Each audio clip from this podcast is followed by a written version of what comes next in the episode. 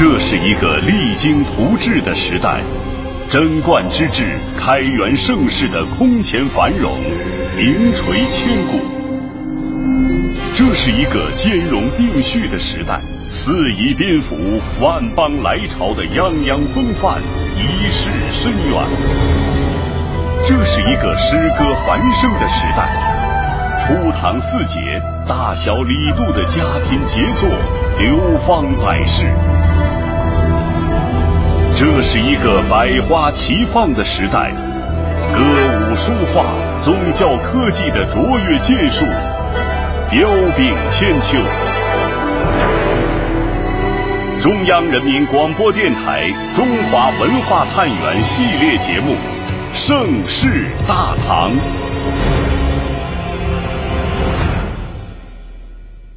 第二集。西游东渡，落吊桥，开城门。二零一五年五月，印度总理莫迪踏上了中国西安的土地。现代化的交通运输工具让这种跨国的访问与交流变得便利与迅捷。而在一千三百多年前，从这个城市出发，中国有一位僧人却开创了载入史册的徒步旅行壮举。跋涉了一年的时间，到了时称天竺的古印度。这段经历经过后世的不断改编，加入了神话玄幻色彩，成了我们熟知的《西游记》。而这位百折不挠、不到西天绝不回头的玄奘法师，也成为了中国与古印度文化交流的亲历者与实践者。只是那西天路途遥远，多有虎豹妖魔，只怕有去无回，难保生命。不知法师敢去否？我已发了弘誓大愿，此去定要直至西天，不得真经，誓不回还。《西游记》是被后世改编最多的古典名著，而后人在影视剧里对于玄奘也有着诸多的解读与再现。无论是宝相庄严，还是唠叨话多，玄奘的一个韧劲儿，没有人敢否认，就是在漫漫征途中的不放弃。中央民族大学的教授陈楠。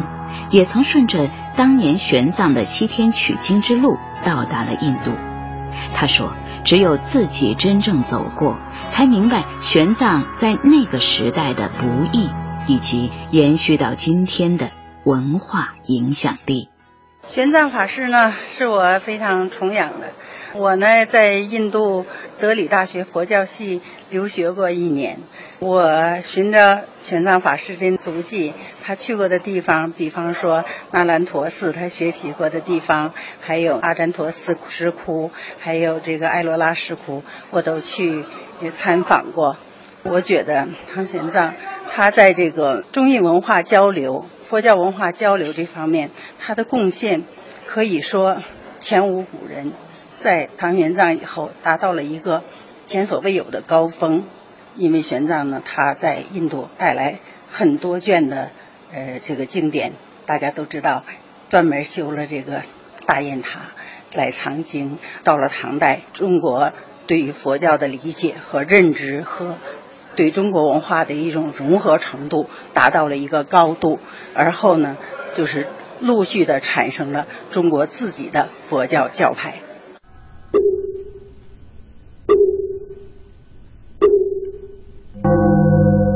莫迪在西安与中国国家主席习近平一起登上了位于大慈恩寺内的大雁塔。距今一千三百六十余年的大雁塔，在晨曦中显得素朴端宁。当年，它是玄奘法师为保存由天竺经丝绸之路带回长安的经卷和佛像修建而成。历经了岁月的洗礼。大雁塔显得安适从容，每天来到这里参观的人络绎不绝。慕名而来的各地游客到了这里，最爱说的一句话就是：“这是当年唐僧待过的地方。历史人物往往会以脸谱化的形式留存在人们的记忆里，简单却形象突出。他的历史功绩也以故事的形式在口耳之间发酵。当我们把这位在我们印象里身穿锦兰袈裟、骑着白龙马的唐三藏，还原到历史中的正确坐标，就会看到一个繁盛的古代王朝留给今天的文化遗产。玄奘是唐朝人，在我们的印象里，唐帝国是一个繁荣富丽的帝国。创造了中国历史发展当中的一个极盛时期。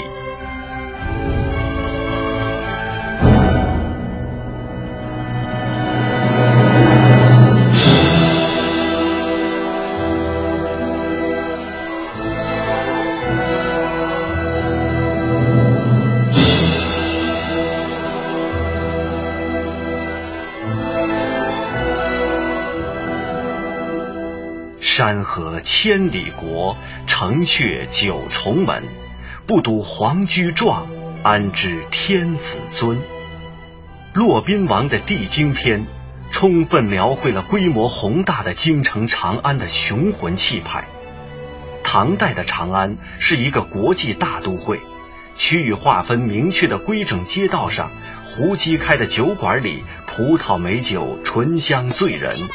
高眉深目的波斯人在这里忙着生意与交往，偶尔还可以看到来自西域的胡僧停下来潜心清修，而这个城市的主人对此司空见惯。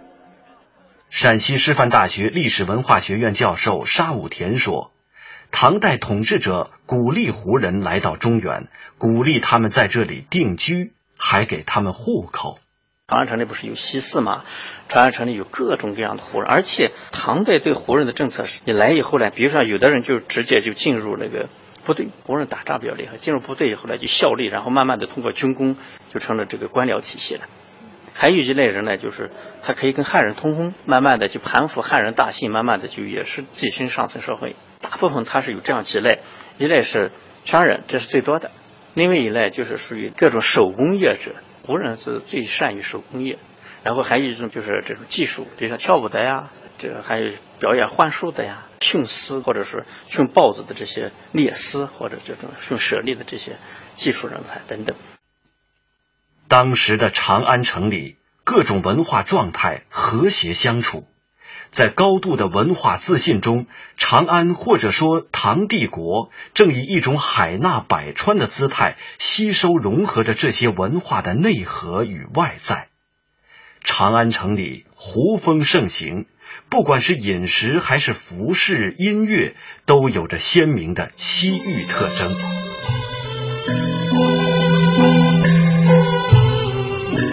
南山结主为壁立。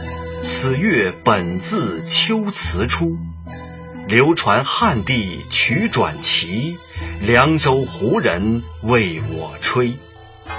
诗人李琦品味胡乐之余，没有忘了用汉民族的诗歌加以描摹，音乐的熏陶淬炼出了文字的美妙。帐前跪坐本阴雨。十金角绣为君舞，安息旧木收泪看，落下词人抄曲语。扬眉动目踏花毡，红汉交流朱帽篇。醉却东倾又西倒，霜靴柔弱满灯前。诗人李端笔下的胡腾儿，先以汉民族的习惯行跪。再以本民族的习惯施礼，其友好之情可知。诗人也不管艺人能否读懂并演出自己的创作，真情相赠。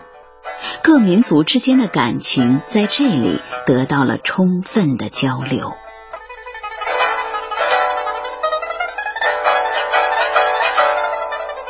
胡音、胡记与胡庄，五十年来竟分薄。元稹一言，足以说明外来文化为唐人所带来的精神滋养与多彩的生活内容。在不同文化的交融面前，唐人很少感到过不妥或是威胁。他们自觉或不自觉地认为，不同国家的文化交流是生活的常态。也许这与他们的统治者本身有关。北京大学中国古代史研究中心主任荣新疆。唐代的那个统治者是不是胡人？这那放在学术层面上去争论是可以说的，但是这只是一种说法啊。还有另外一种说法，就是唐朝的这个祖上呢，可能是赵郡李氏的破落户，河北那地方人，不能说。唐朝皇帝就是一个胡族出身，但是呢，他们有很多胡化的倾向，就是说他们不太尊重中原的那些儒家伦理，因为他们都是我说过西魏，就是从鲜卑那个时代来的那个人，就是唐朝前期的那些皇帝都是受鲜卑化的影响，笼统的说都是受胡化影响。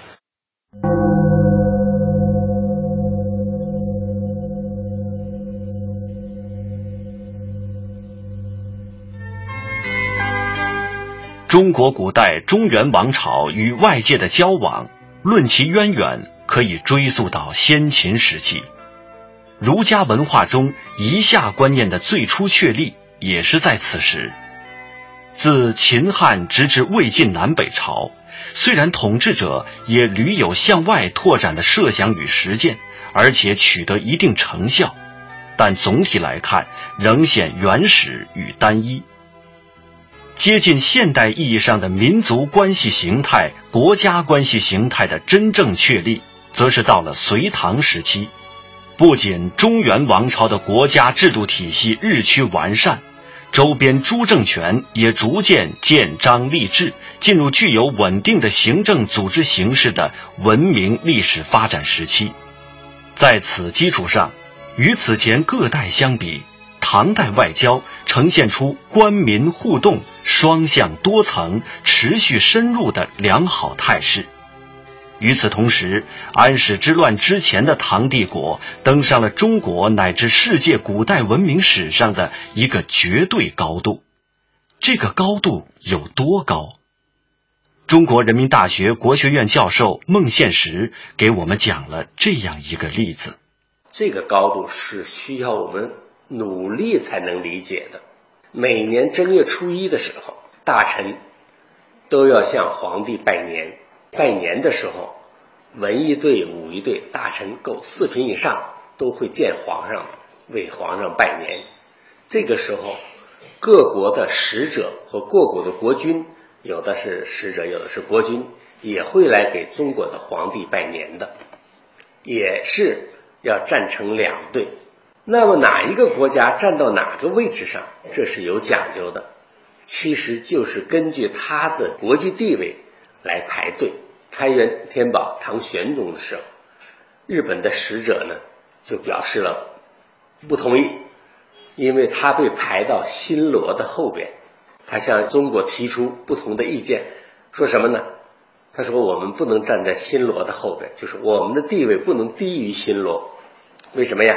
因为历史上新罗曾经向日本称臣，虽然他后来新罗统一了朝鲜半岛，但是他毕竟向我们称过臣，我们怎么可以站在他的后边呢？那唐朝政府还要认真对待，最后呢调整队伍，让日本呢站到另外一个队伍中，不在新罗后边了，站在另外一个队伍里跟新罗平起平坐，这样日本就感到满意了。这种排队就像做游戏一样，这个队由谁排呢？在东亚是由中国来安排的。您正在收听的是中央人民广播电台《中华文化探源》系列节目《盛世大唐》。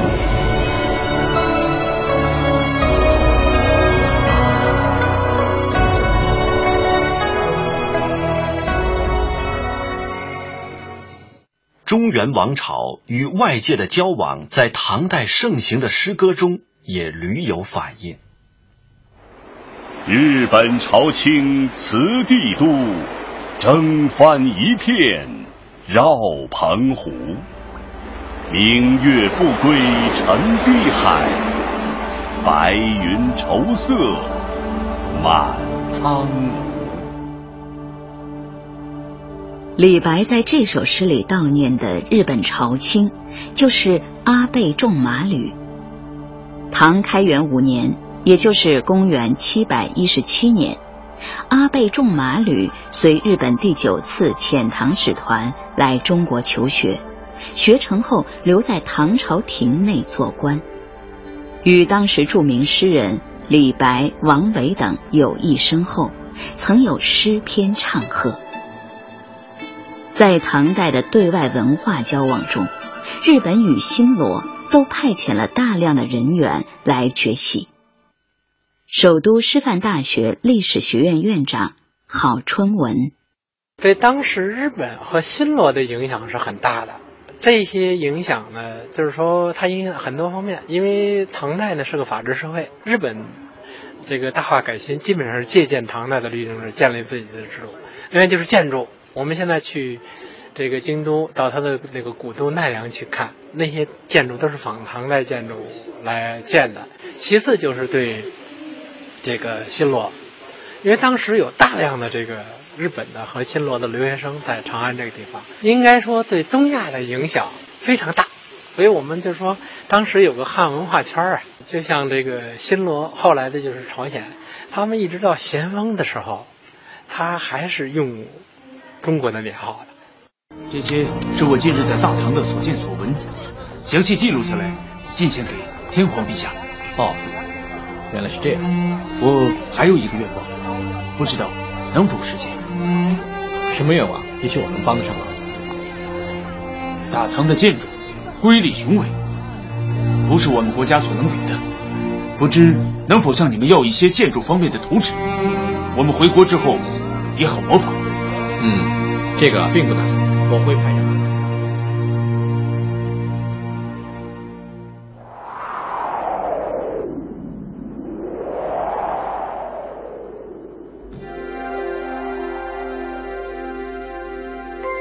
在宁波博物馆，保留着一件唐代的通关文牒，也就是现代意义上的护照，同时还具备了签证的功能。宁波博物馆宣教部副主任黄绵绵，当时呢，有一位遣唐僧人叫做醉澄，他是选择在我们宁波登陆，然后完了之后呢，呃，他继续前往那个天台山。并不是往长安朝贡，而是到天台山去学习佛教。他当时来到中国时候，就随身带了两件非常珍贵的文物，这张就是通关牒，那张就是他随身所带一个具体的一个器物的目录登记。这个就是那个通关文，对对对，通关文牒，这么大，嗯，对，很大，不可想象。因为呃，按照我们今天眼光来看的话，就是相当于一张签证啊，就非常小的。但是您别看它这么大，它上面记录是非常详细的，它的一个国籍、名字、身份，呃，来的时候带了什么东西，那么随从有几个，他的身份是什么身份。都记录的非常的详细，然后他回去时候呢，他随身也带了什么器物、什么金啊、什么东西回去，都要这个经过仔细的一个登记。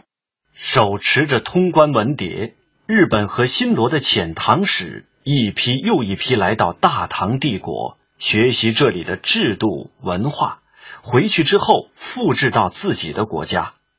日本东京农业大学农学部主任山部能移。我原来的呃专业是法相宗，在呃那边还有幸福寺和药师寺，都是很大的寺庙。他们的宗派是法相宗，这法相宗在呃宣藏，从印度拿来的呃教派，嗯，所以那个传统啊还在呃日本嗯活着呢，所以那是很嗯有意义的，我想。韩国幼师大学孔子学院教授辛炯宇。唐朝的时候啊，这个在韩国各个地区发现的啊，这是陶瓷，呃，陶瓷里面当中是那个呃唐善材材啊，这个挺多的，特别是在呃庆州方面，还有是我是韩国南部的啊这个呃全罗南道、全罗北道，我们就是叫湖南啊，韩国湖南地区发发现的也这个挺多的。阳春县的秋富高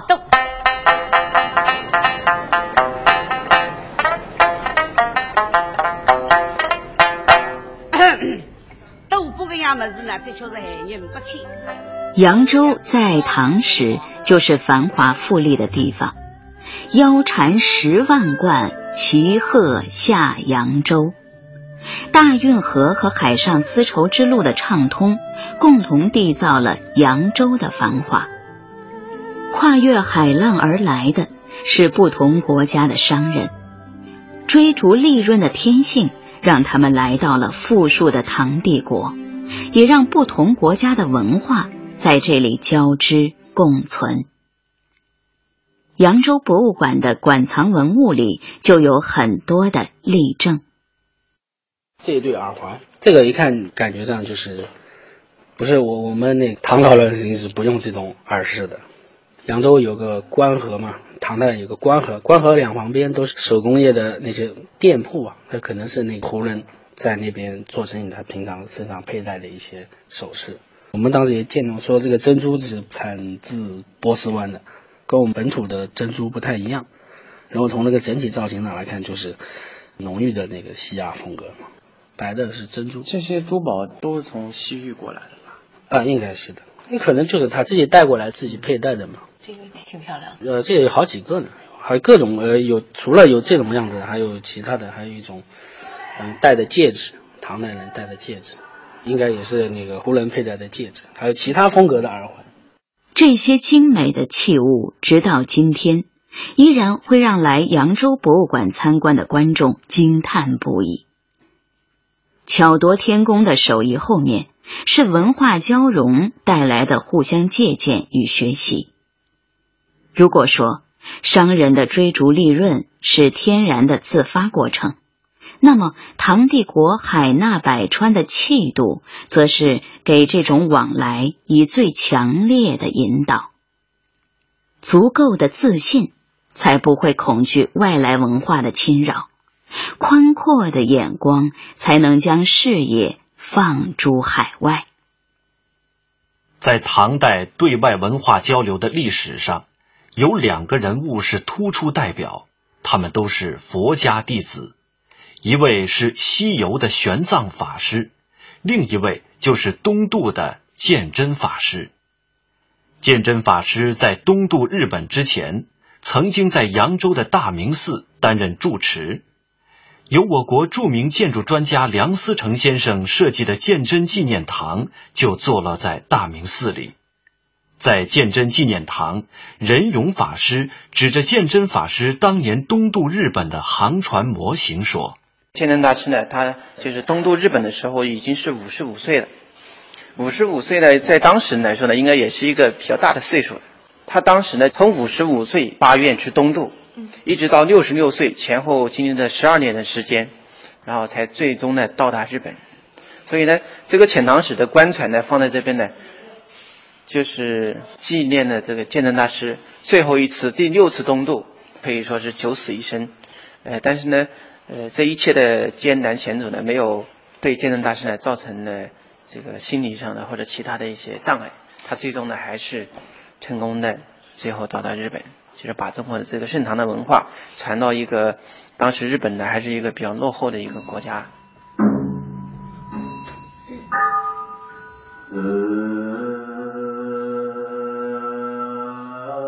佛教自汉代传入中国之后，经历了不同朝代崇佛灭佛的起起伏伏之后，到了唐代，已经经过中国文化的改造。成了中国人精神世界的一部分。作为世界级的宗教之一，佛教也在中外文化交往中扮演了重要角色。无论是佛教徒，还是佛教艺术成果，都是历史与文化的记录与传承。如果说在唐代对外文化交流中，玄奘与鉴真是代表人物，那么。敦煌莫高窟中的众多雕塑与壁画，则是丰硕成果的代表了。在敦煌莫高窟，讲解员正向参观者做着介绍。我们看到在这里呢，出现了有一排啊，唐代时期的飞天呢，多与女子来展现。那么她们的身姿柔美，非常的轻盈，而且呢，体态也非常的漂亮。而且在莫高窟来讲，其实我们所有飞天的表现形式，它是不会用大朵的云彩去依托的，它全部都是用丝带漂浮的程度来展现它飞舞的身姿。我们看到每一位飞天的下方都会有白色的曲线型的线条，那是飞天在飞的时候带动起了身边的云彩，就是满壁风动的意思。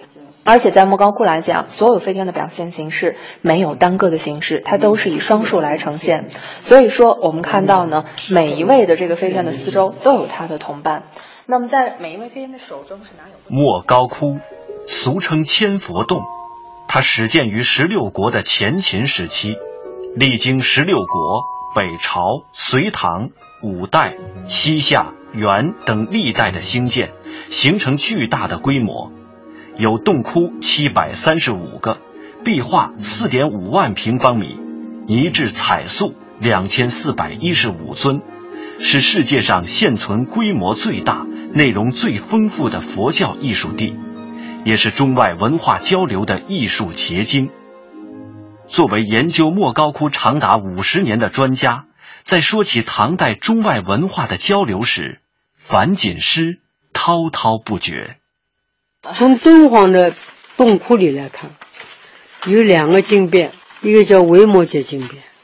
维摩诘跟文殊菩萨在论道、辩论的时候，很多中国的皇帝跑去听去了，外国的皇帝、多民族的一些，反正国王、使臣都跑去听去了。